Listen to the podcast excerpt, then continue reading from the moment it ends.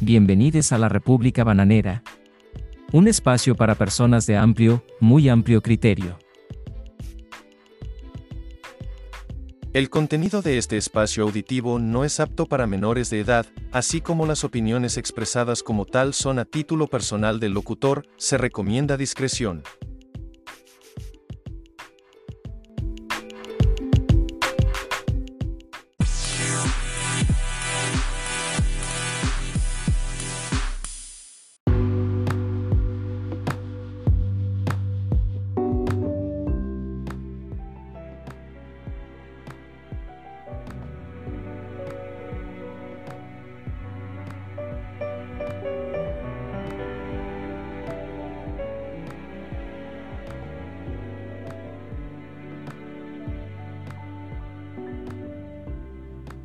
Acaricia mi ensueño el suave murmullo de tu suspirar.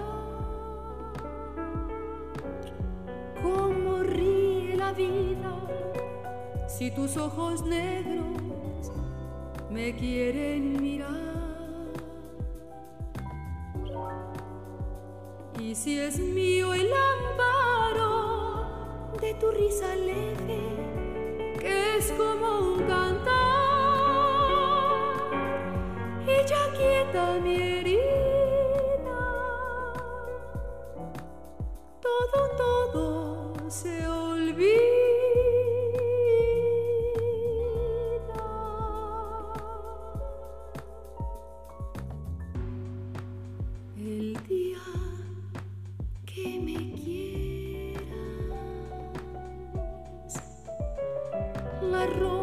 Rosa que engalana se vestirá de fiesta con su mejor color. Y al viento las campanas dirán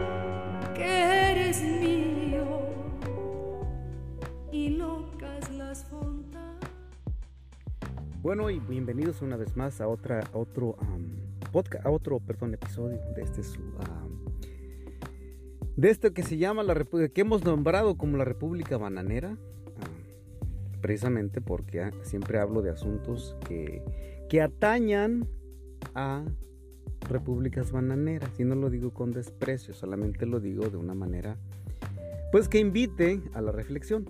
Y y me pidió el señor Aznar que, que cante ah, la, la- canción esa. Bueno, no la canción, sino que esto, este, este cántico que generalmente hacen los militares cuando van corriendo.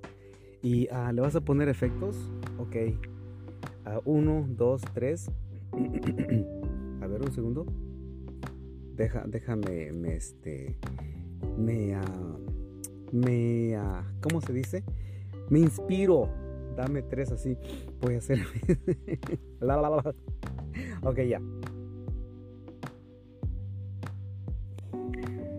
Vamos a empezar el día cogiendo con alegría para que la gente diga ya empezó la jotería. ¡Ja! ¿Sí? ¿Quedó bien? ¿Te gustó? Ah, bueno, en fin. Bueno, y ah, después de tanta pendejada, pues eh, los invito a escuchar estas ah, unas notas periodísticas. Este, y ya después voy a hablar, a abundar del tema. Ah, corre.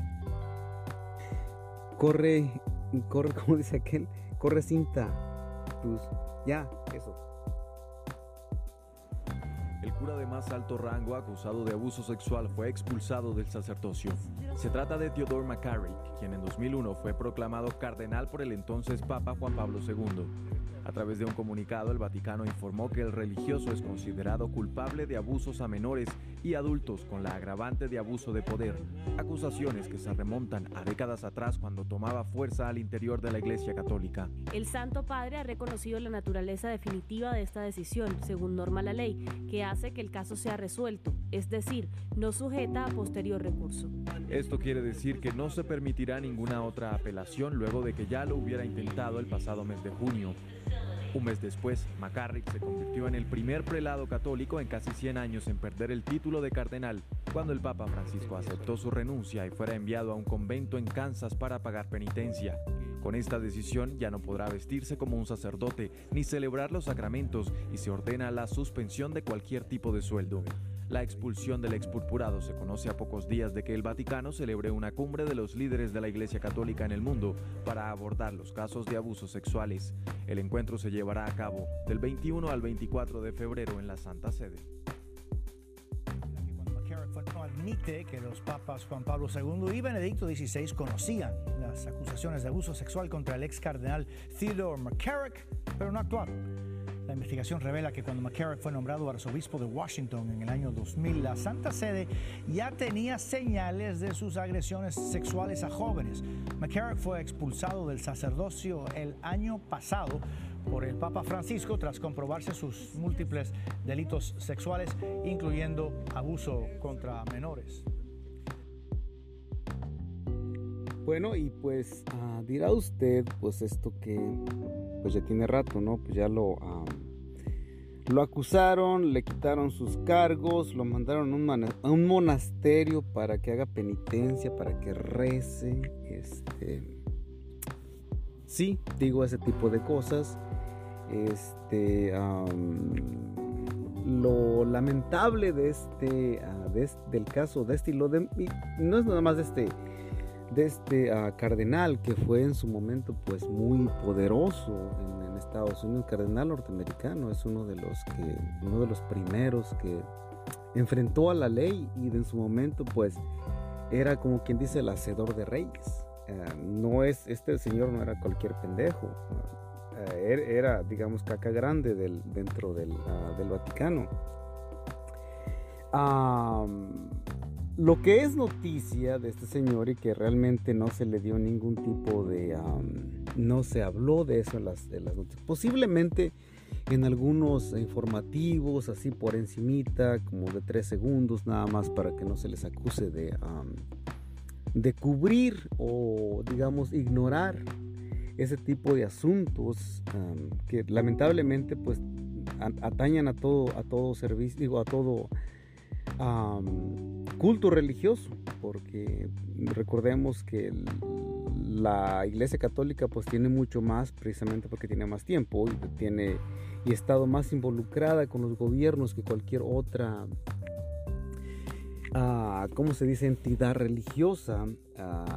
recientemente estaba haciendo un, ¿cómo se dice? Un, un episodio acerca del, de la luz del mundo que aún sigue siendo, eh, ¿cómo se dice? Este, está al frente de la iglesia que está en el bote.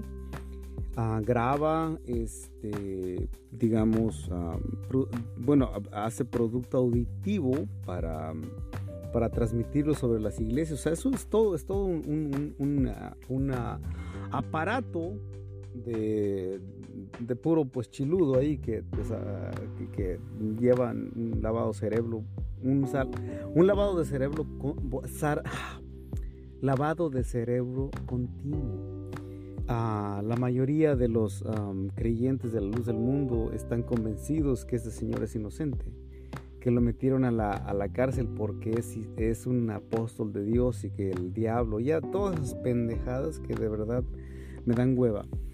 En el caso de este sacerdote o de este ex, ¿cómo se dice? Ex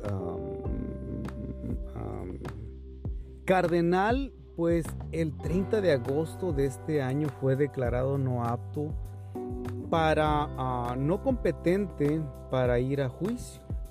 Por lo tanto, pues se va a regresar a su monasterio a seguir, a, ¿cómo se dice? Pasando penitencia. en otras palabras, pues sale, eh, sale libre y pues van a quitarle los cargos y pues va a morir tranquilamente ahí rodeado de sus, de sus familiares, hijos, nietos y todo lo que haya tenido en su vida, ¿no? Ah, no lo sé si los tenga, pero es muy probable que sí. Este, pero lo que es más interesante aún de este caso es que este señor fue, no, fue protegido por el Papa Juan Pablo II.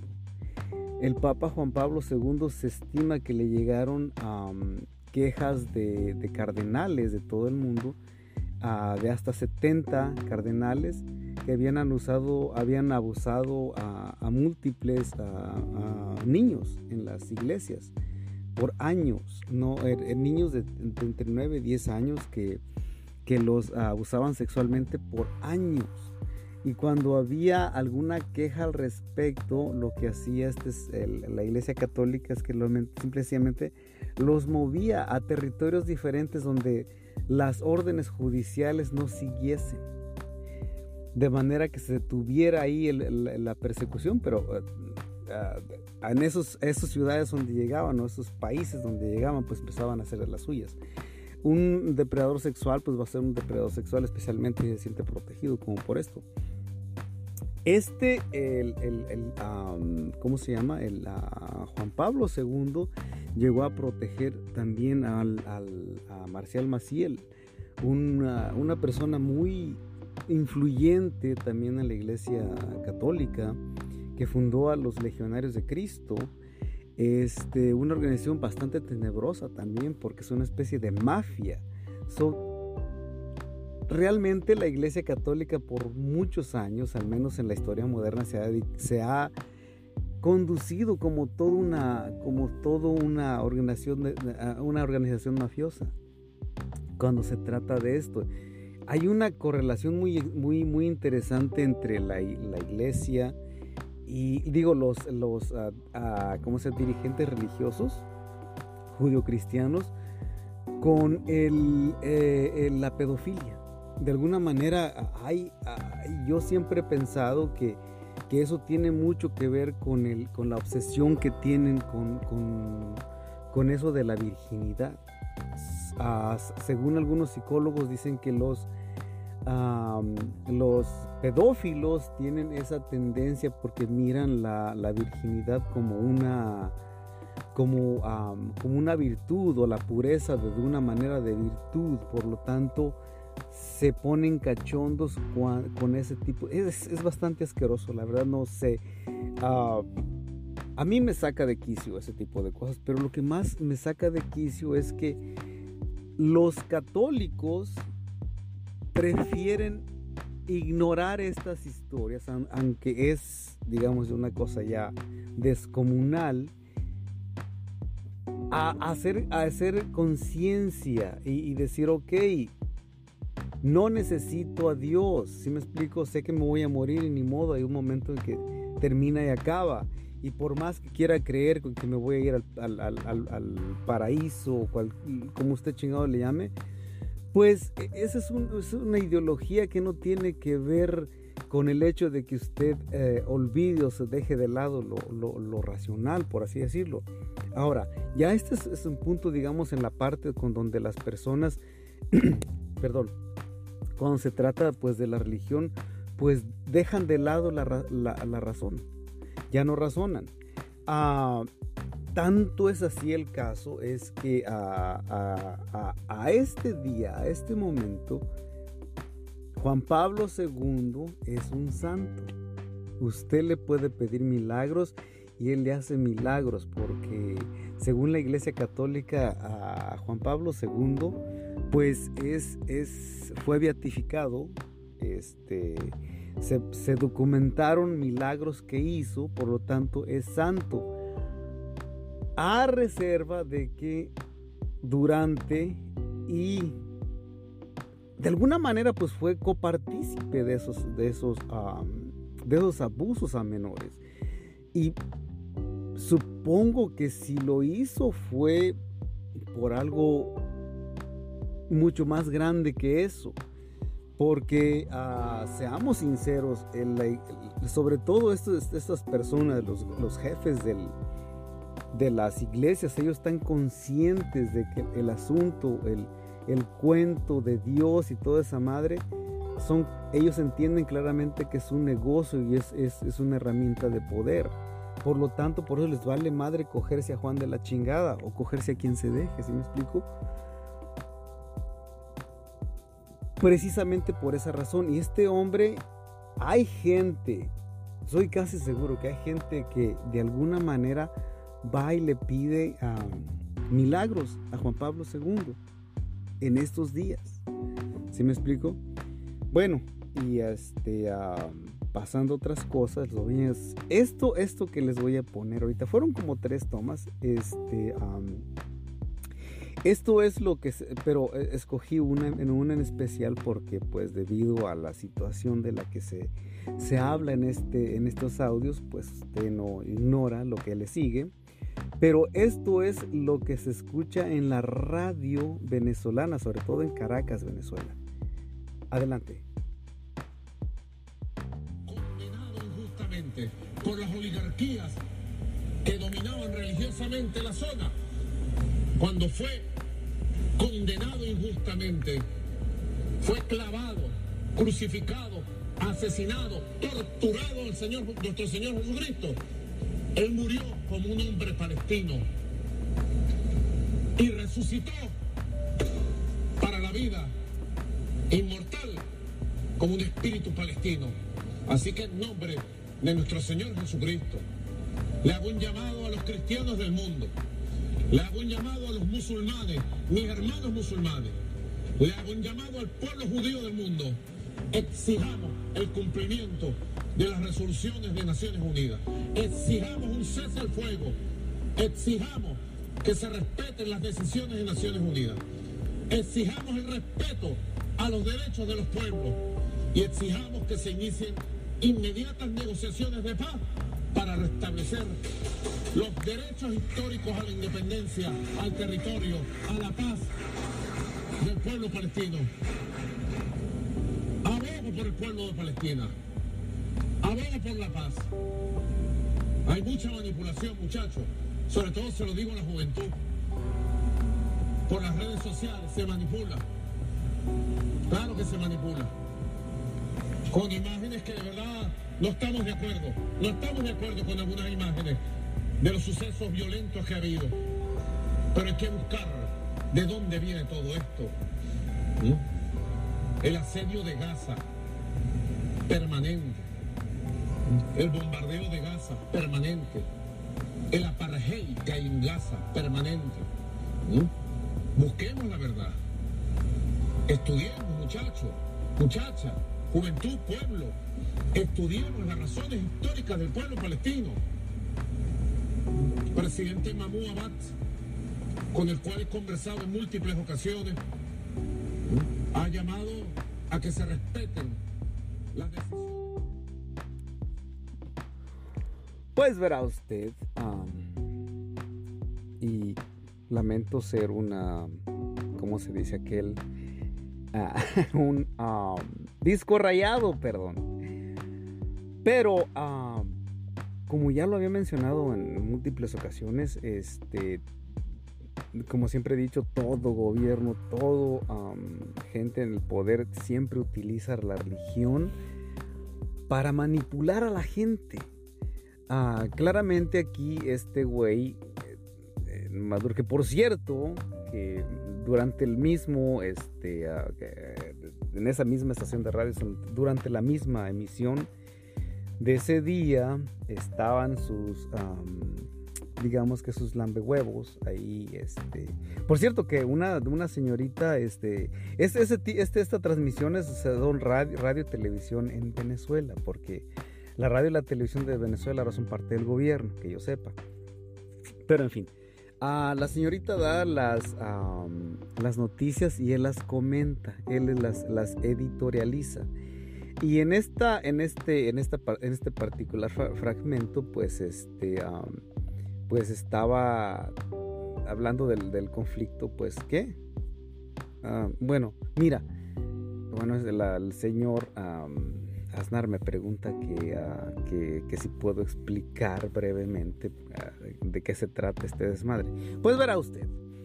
A quien vivió en esas, en esas, en, lo que es ahora Palestina y el Estado de Israel, pues en algún momento, pues fue una manada de pequeños uh, reinos, filisteos y cuanta madre, y Judea, eso fue hace 5000 años aproximadamente, Pero lo que ahorita, se, el desmadrito que está ahorita, pues tiene sus orígenes, cuando el, el ah, Imperio Otomano tenía control sobre todo ese territorio. Una vez después de la Segunda Guerra Mundial, el Imperio Otomano se cayó, pero durante el Imperio Romano, digo, el Imperio Otomano, los judíos emigraron a varias partes, sobre todo a Europa y Rusia. De hecho, el, Benjamin Netanyahu, es de, sus antecesores son ah, judíos rusos.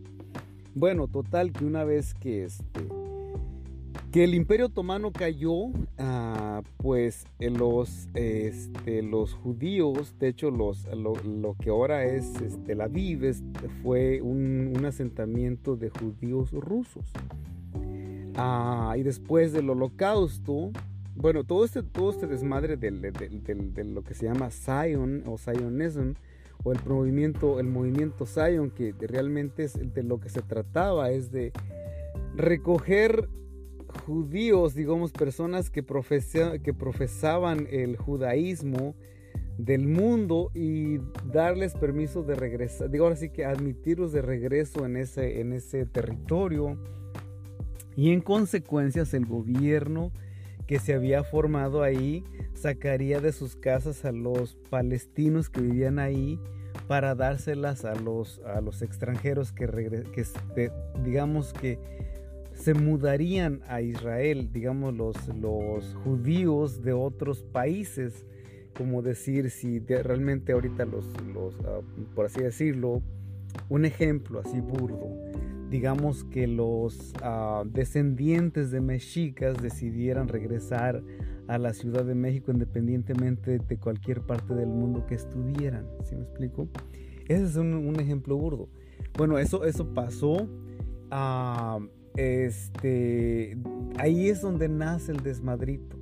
Cuando, en pocas palabras, pues los, los, el Estado de Israel está compuesto por judíos extranjeros, por así decirlo.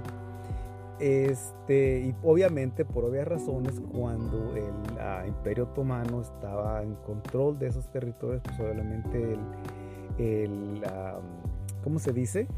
El islamismo tenía preferencia dentro de las, de las sociedades, aunque el Imperio Otomano nunca forzó a las personas a, con, pues, bajo pena de muerte, a convertirse al islamismo. este, porque Suleimán pensaba que, de hacer eso, los territorios conquistados por el Imperio Otomano podrían ser ah, motivos de rebeliones. Era más fácil eh, enfrentar una rebelión así que dejarlos que practicaran sus, sus creencias religiosas. Bueno, en pocas palabras les aplicaron la que ah, la clásica que dicen en México, sobre todo los niños, que el que se fue a la silla perdió su silla y el que volvió a putazos lo sacó.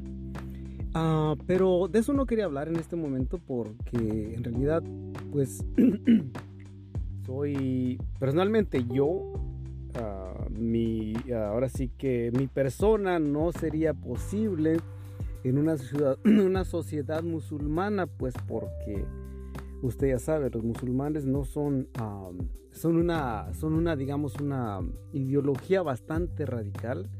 Eso no significa que, que, se merezcan ese, ah, la manera en que son, de alguna manera, se les, se les trata de extinguir como sociedad o como, como raza más bien. Es una especie como de limpieza étnica que se lleva a cabo en, la, en, Palestina desde que se formó el Estado de Israel. no lo digo yo, pues uh, digamos lo dice la, la historia, ¿no? Este, ah, pero de lo que sí quería hablar aquí es que ah, en estos dos, ah, en estos fragmentos que ya le presenté, pues el señor fue, este, el señor Maduro fue, eh, digamos, se soltó como, se fue como hilo de media, hablando de que pues Jesucristo nació palestino, que murió palestino y que resucitó palestino. Y, todo el tiempo tratando como de, ah, de meter al ahora sí que a Jesucristo dentro del cristianismo ahora sí que ponerlo como como eh, como el, digamos que el, el palestino para los cristianos ¿sí me explico? como para que los cristianos de, uh, de Colombia, por así digo, perdón, de, de, de Venezuela, perdón, uh, se sintieran identificados con este, uh, con este mito, con el mito de Jesucristo. Y lo digo porque no existe una, una, ¿cómo se dice? Pruebas, no existen pruebas de que Jesucristo hubiese existido. Simplemente pues se tienen los relatos bíblicos este, que pues no se pueden tomar como como algo serio porque pues solamente estamos hablando de un libro mitológico por la simple y sencilla razón de que pues las personas no pueden clínicamente la gente puede morir pero de ahí un lapso muy ahora sí que muy pequeño en el que puede regresar porque uh, usted puede morir por menos de cuatro minutos, de lo contrario, este, los, ah, los daños cerebrales son, catastróficos que quizá nunca regrese. ¿Se me explico? A nuestro organismo es muy frágil. Por lo tanto, el hecho de que este señor que lo hayan matado, no que haya muerto súbitamente, sí que lo mataron, que lo torturaron hasta la muerte, que murió, que estuvo muerto tres días y luego resucitó y luego voló hacia el cielo eh, considerando que pues se llevó supuestamente el cuerpo con el que había nacido como persona. O sea que es, es una, es, es una, una, infinidad de, ah, de, de, antecedentes que no se pueden, es imposible, digamos, este, tomarlo como algo que hubiese como un, uh, como un hecho real de la vida que hubiese sucedido, porque es imposible. Este, y este señor presidente, además de un país, se pone a decir que eso fue de verdad, que ese señor existió, que, como si a él le constara, como si todos los venezolanos se tragaran ese pinche cuento. Apuesto que la gran mayoría se lo traga porque pues lamentablemente la gente que, se, que cuestiona la religión es muy poca, es prácticamente nula. Este, ah, por esa razón se cuesta mucho trabajo vender este podcast porque realmente pues yo, eh, ahora sí que el que un servidor pues desde hace mucho tiempo no ese, ese esa idea de de lo supernatural pues nunca me ha convencido. Sobre todo a, ver ah, como ya siempre le he dicho la gente tiene, tiene el derecho de adorar lo que se le pegue su pinche gana debería estar protegido por la ley el, derecho a adorar lo que usted quiera. Lo que no es lo que debería estar prohibido y penalizado es meterle su religión a la de a a los demás.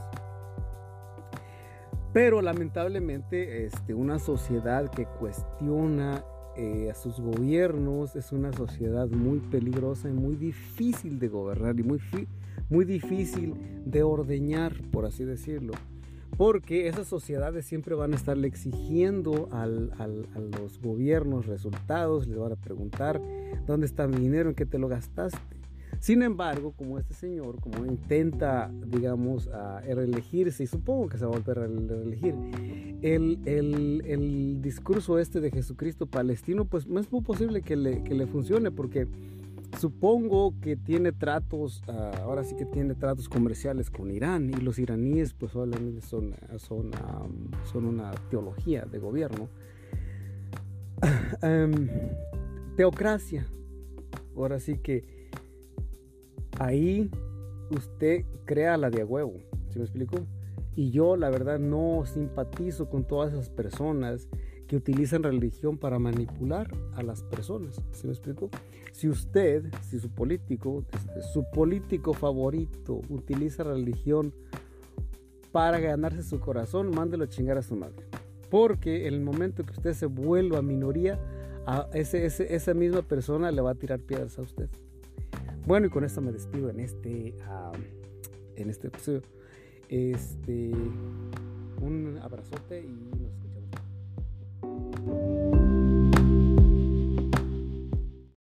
La República Bananera es una producción independiente.